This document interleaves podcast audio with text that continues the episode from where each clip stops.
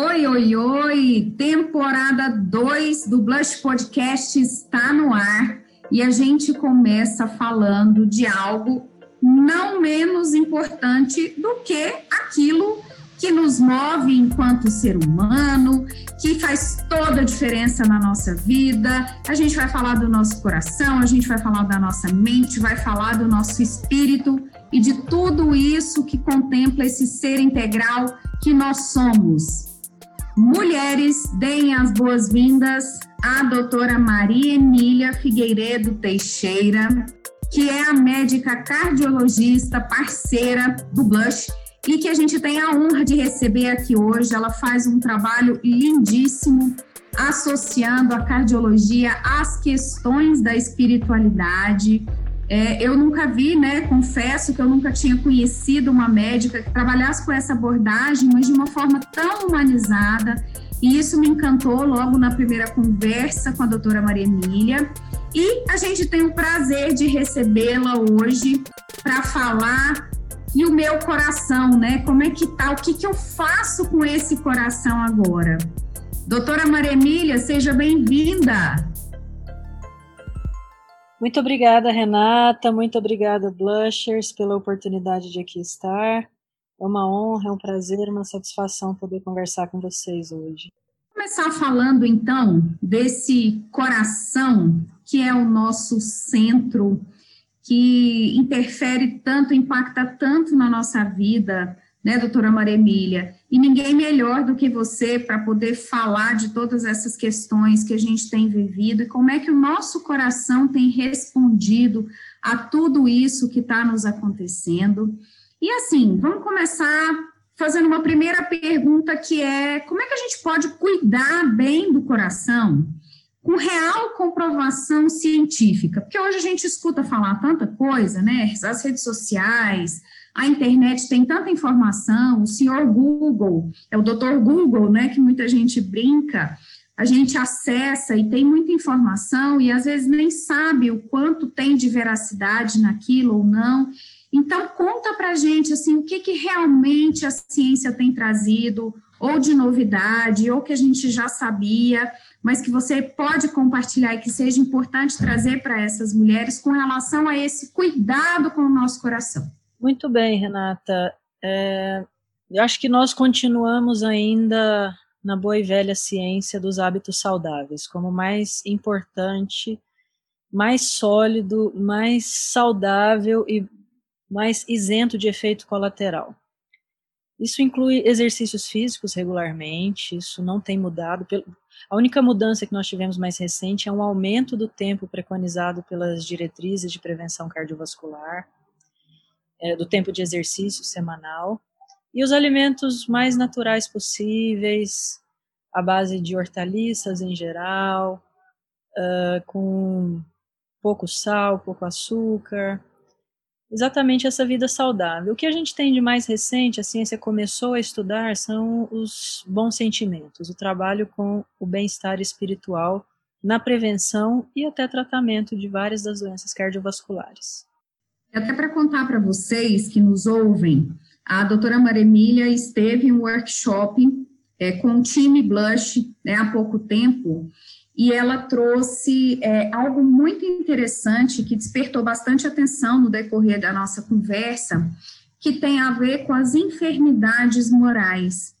Doutora Maria Emília, explica para nós o que são essas enfermidades morais, como é que isso tem se manifestado dentro do consultório, é, principalmente a gente olhando o público feminino, né, que tem sido mais sobrecarregado, que está mais exausto, mais esgotado. Como é que tem aparecido e o que, que são essas enfermidades morais para a cardiologia? Veja que existe realmente um grupo de cardiologistas estudando esse tema, estão trazendo a proposta do, do reconhecimento de enfermidades morais, aos mesmos moldes em que hoje temos das enfermidades do corpo físico.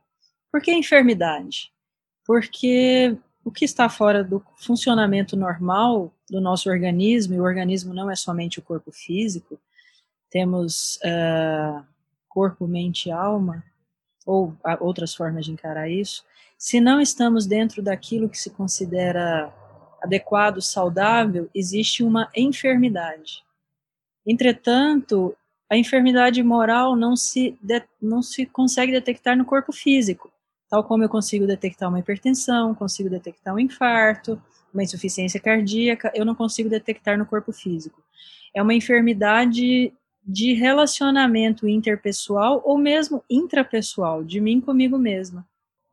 A gente pode dizer que ela transcende aquilo que se manifesta é, em termos fisiológicos, vamos dizer assim, que não tem muita explicação quando se faz um exame clínico ou que se faz um diagnóstico, né, usando outros recursos, enfim, mas é algo que está ali, presente, né, nessas pessoas e que a gente não sabe muito bem explicar de onde vem, mas sabe que elas existem, né, e que elas acabam trazendo algum tipo de somatização para essa pessoa, é nesse sentido? Exatamente. Por hora é, é uma proposta de, de, de, organização desse quadro de enfermidades. Esse grupo tem feito um trabalho muito bom, muito bacana, para que o pessoal saiba, é, esse assunto é tão levado a sério no mundo e também aqui no Brasil, que é, algumas das maiores universidades do mundo têm seus departamentos de estudo em espiritualidade, e a Sociedade Brasileira de Cardiologia, que, se não me engano, é a segunda maior do mundo, só perde para a Sociedade Americana de Cardiologia, é, ou seja, a brasileira, a SBC, tem um departamento de estudos em espiritualidade e medicina cardiovascular. E esse é o grupo de pessoas que está estudando esse tema. Então, a ideia, até onde eu entendi, do que ouvi desses colegas, é realmente é, é trazer uma forma de diagnóstico dessas enfermidades, de, de, de abordar esse assunto com os pacientes para obter informações suficientes para o diagnóstico, entregar esse diagnóstico para o paciente e daí adiante buscar formas de solucionar isso. E nós não vamos solucionar com medicamentos, muito provavelmente, porque a psiquiatria já faz muito bem essa parte. A psicoterapia faz muito bem esse tratamento das enfermidades psicológicas mas nós temos antes da psique uma alma, e esse grupo acredita nisso. Eu não preciso entrar em questões é, é, religiosas aqui para essa explicação. Mas nós acreditamos que existe algum comando anterior à psique. E esse comando precisa desse tratamento. Quem não quiser enxergar assim, não tem problema. Enxergue como a essência do ser humano, aquilo que está ali dentro, e que a medicina tradicional, com medicamentos, seja psiquiatria ou psicologia, ou aqueles que se encarregam dos aspectos uh, psicoemocionais do ser humano ainda não conseguiram atingir e obter controle ou até cura. Então, a ideia é essa, e isso vai tentar trabalhar os bons sentimentos. É essa a ideia desse grupo. É comprovar que é, é, extirpar sentimentos ruins e trabalhar para exacerbar os bons vai trazer controle de muitas doenças, inclusive doenças chamadas enfermidades morais, mas que se manifestam no corpo físico. Então, o ponto é se eu tratar a enfermidade moral, eu vou ter controle de doenças manifestadas no meu corpo físico, ou seja, somatizadas. Interessante. Eu me lembro uma vez conversando com uma terapeuta Teta Healer e que ela trouxe uma abordagem que tem a ver com esse assunto. E ela disse assim: é, antes da gente sofrer qualquer tipo de manifestação física, aquilo acontece do ponto de vista espiritual e só depois alcança o corpo físico. E por mais né, que algumas pessoas às vezes tenham ou não tenham algum determinado tipo de crença com relação à, à espiritualidade, né, e tudo isso que compõe o ser humano integral, eu achei no mínimo curioso, né? E aí você trouxe a questão das enfermidades morais, eu associei imediatamente aquilo que ela tinha falado, como se a gente fosse várias camadas e que as doenças, as patologias, né, as situações que acontecem conosco, vem desse campo espiritual primeiro até chegar nesse corpo físico, que é a matéria onde aquilo vai se manifestar. Né? E é de fato muito interessante, é muito curioso esse estudo. A, a doutora Mila já fica convidada aí para escrever para o nosso blog um pouco mais sobre essas enfermidades morais também, para a gente poder levar mais informação para o nosso público. E aí conta para nós assim, tem alimento milagroso? Cientificamente comprovados não. Veja que nós gastamos muito com esses chamados alimentos milagrosos, há quem gaste verdadeiras fortunas, Mas quando você vai colocar é, no estudo científico, da forma como nós conhecemos o método científico para comprovação, não tem. Nós ficamos com a boa e velha base de uma alimentação mais saudável, à base de produtos naturais. Temos boas comprovações dos benefícios das dietas vegetarianas, é, como em inglês se chama plant-based, inclusive veganas, perante alimentações ricas em, em produtos de origem animal. As vegetarianas tendem a ser benéficas. Produtos industrializados, via de regra, são mais danosos à saúde do que os naturais, mas não existe aquele alimento milagroso. Assim como não existe um medicamento milagroso, é a associação de tudo que traz o resultado final benéfico ou maléfico, a depender do que se adota como hábito. Legal, fica aí o alerta, hein, mulherada?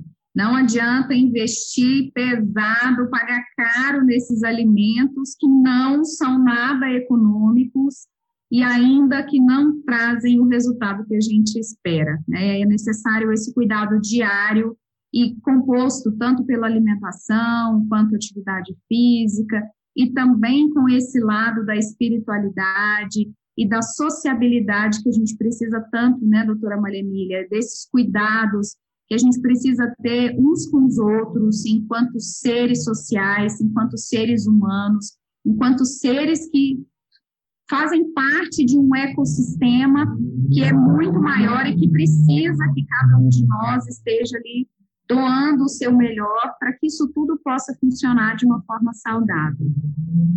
E conta para nós também, assim, como é que essa questão das pessoas espiritualizadas, é, qual é a associação que isso tem com os benefícios do, do coração, é, se a religião também faz esse bem, o que, que a ciência tem trazido para nós que você pode compartilhar conosco? Tá, primeiro vamos separar religião e espiritualidade. A religião ou religiosidade envolve uma prática pré-determinada. Cada religião tem os seus rituais, a sua forma de contato com a divindade, com a deidade. E seguir esses determinados ritos é o que me coloca como seguidora daquela religião. E existe muitas vezes uma manifestação exterior dessa religiosidade, com cultos, com formas de agir, de alimentação, de vestimenta, etc. A espiritualidade não tem a ver com religiosidade necessariamente, tem a ver com a busca de um bem-estar muito mais amplo e muito mais profundo, muito interior. Tem a ver com a busca do, dos bons sentimentos, da, da boa execução da minha vida comigo mesma e da vida interpessoal, trazendo bons relacionamentos entre todos e vivendo bem comigo mesma. Acho que o principal, a gente tem que estar bem com a gente, porque é a primeira pessoa com quem eu estou em contato o tempo inteiro sou eu mesma. E depois com os outros. Se eu conseguir fazer isso bem, você pode ter certeza que eu vou conseguir ter uma boa saúde, não só cardiovascular, mas mental, endócrina e etc. E é algo que a gente tem trazido com muita frequência no blush, essa necessidade do autocuidado. As mulheres têm esse comportamento muito recorrente de sempre é, se deixar em último lugar, né? Essa semana eu mesma vivi isso na pele, esses últimos dias, aliás, marido fazendo alguns exames, né, com algumas questões de saúde, e a filha se programando para ir para a escola, em salto do desenvolvimento, e eu fui ficando, e eu fui ficando, e aí, esses dias, eu até mandei mensagem para a Mila, eu falei, olha, o negócio aqui não tá bom não, né, não me senti bem essa noite, e a gente está precisando conversar, já já eu levo meus exames aí para você no consultório, porque realmente parece que a gente coloca tudo como prioridade, menos a nós mesmos, né, e como você falou, o primeiro encontro que a gente tem é consigo, então, por que que a gente inverte essa lógica e não deixa que ela seja mais saudável? Né? É hora de parar e pensar mesmo e, e mudando aos poucos nosso comportamento. Obviamente, a gente não consegue girar essa, essa chave de uma hora para outra, mas fica o alerta, né, doutora Maria Emília, que é, é uma necessidade, é uma necessidade do ser humano se cuidar e é uma necessidade ainda da maior desse feminino ter tempo para si, se preservar e colocar isso como prioridade na agenda. Abrir lá um horário e dizer assim, ó, que eu, cuidado comigo, tempo para mim, né, que seja para relaxar, para fazer uma caminhada, para contemplar uma paisagem, para ter os seus momentos de meditação, de gratidão, seus atos de generosidade. Enfim, tem tantas coisas que a gente pode fazer e que nos deixam muito bem e que a ciência, inclusive, comprova. Sim, Renata, realmente é muito bacana esse trabalho no Blush, realmente isso tem sido feito, tem o grupo tem buscado isso, você tem trazido essas oportunidades de aprendizado. Eu queria só completar com relação à religiosidade e espiritualidade, essa diferença. Uh, o início dessa trajetória científica de estudo nesse tema trouxe muito estudo associando os dois, como se fosse uma única coisa, religiosidade e espiritualidade. Mas já quem faz trabalhos, porque existem questionários validados, a ciência tem ferramentas para avaliar separadamente assuntos subjetivos, e, e, veja que a religiosidade é algo muito mais objetivo. Eu posso catalogar quantas vezes a pessoa frequenta seu culto religioso, se faz orações, se, enfim, tem uma avaliação relativamente mais objetiva da religiosidade. A espiritualidade não é tão objetiva, entretanto, existe, existem ferramentas para isso. E quando se comparam as duas, quando se separa as duas, a gente vê que espiritualidade é sempre bom. A busca dessa evolução da espiritualidade, do bem-estar espiritual interior. Já a religiosidade nem sempre é boa. Eu não quero questionar nenhuma religião. Eu só quero dizer que quando se acredita em uma divindade, em alguém superior, e a visão desse alguém é boa, de alguém que cuida, que ama, que protege, que ajuda, que auxilia, é legal, o resultado é bom. Entretanto, quando a gente entende que esse ser superior é vingativo, é punitivo, é rancoroso, é cobrador, a gente tem resultados ruins dos estudos, com aumento de pressão, com, com desfechos, os desfechos analisados foram ruins. Ou seja, nós precisamos entender que se acreditamos que existe alguém cuidando de nós, é importante entender que esse alguém é bom. E é sempre bom buscar esse bem-estar próprio, interior, pessoal. Se quisermos juntar com esse ser superior que cuida bem da gente, maravilha. Se não quisermos ir por esse caminho, quisermos buscar o nosso bem-estar interior puramente, maravilha. Esse vai ser sempre bom, desde que a gente realmente trabalhe por isso. Né? Eu achei tão legal. Hoje estava atendendo um grupo de mulheres, né, exclusivamente feminino, agora à tarde, e a gente estava pensando algumas estratégias, assim, de coisas que a gente poderia fazer na nossa realidade hoje para deixar um pouco mais positivo, seja o nosso ambiente familiar, profissional, né, social, enfim. E aí uma das coisas que o próprio grupo manifestou foi a questão da fé. Eles não trouxeram como espiritualidade, como religião, mas trouxeram essa fé, esse acreditar que existe esse algo maior, né, que está tá além disso aqui tudo que a gente está experimentando, e de fato isso é muito poderoso, e elas até manifestaram como se isso fosse uma sabedoria de, de outras mulheres que as inspiram. Então foi muito bonito falar da fé né, nesse sentido, e que bom a gente saber que isso também favorece a saúde do coração. E aí, por falar em favorecer esse coração, na sua prática clínica, doutora Moremira, assim, o que, que as mulheres têm trazido de queixa quando a gente fala para esse coração físico, coração emocional, coração espiritual? O que, que elas têm trazido como queixa mais recorrente com relação a. e por que né, elas procuram o cardiologista? Olha, eu vou te dizer o que eu percebo, e aqui tem uma questão muito de pessoal minha, é, mais do que o que elas trazem. Eu vejo as mulheres muito preocupadas com os seus. É, por exemplo, é muito frequente que venha um casal e pergunte para o marido: o que te traz aqui? Ele aponta para a esposa. Ela vem e traz o marido. É, isso é bom, isso não é uma crítica, é bom.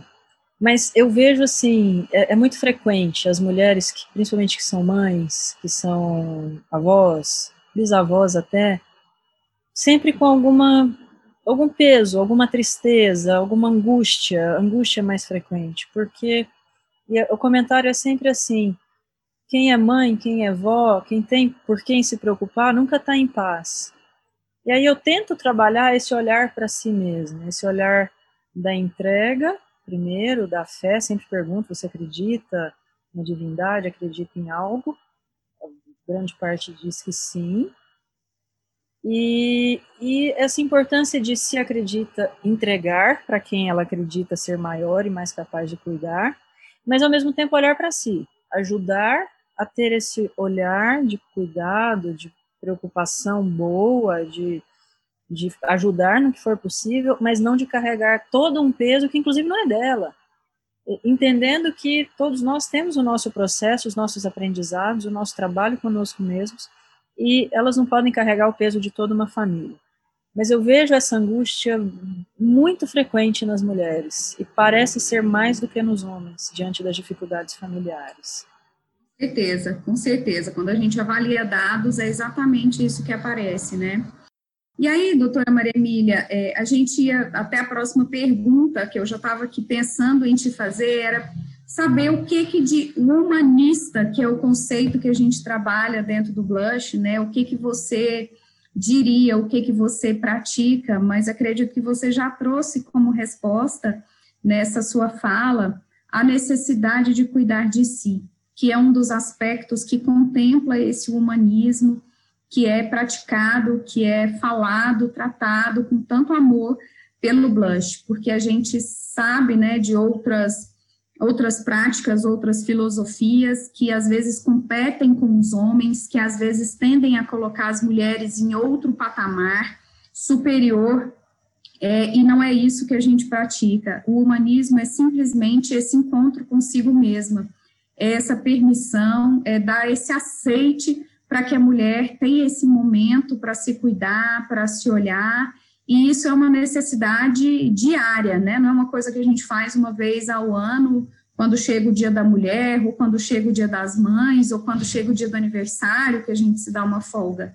São questões que a gente precisa praticar, nem que seja um pouquinho, todos os dias, porque elas fazem diferença na nossa vida e também na nossa saúde, que eu acho que é isso que é o mais importante que você está trazendo, né, hoje, como isso impacta principalmente na saúde desse coração.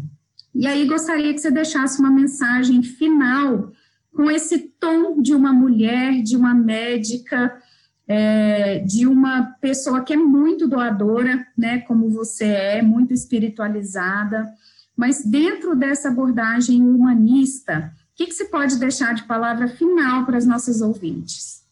Olhem para si, mulheres. Olhem para si.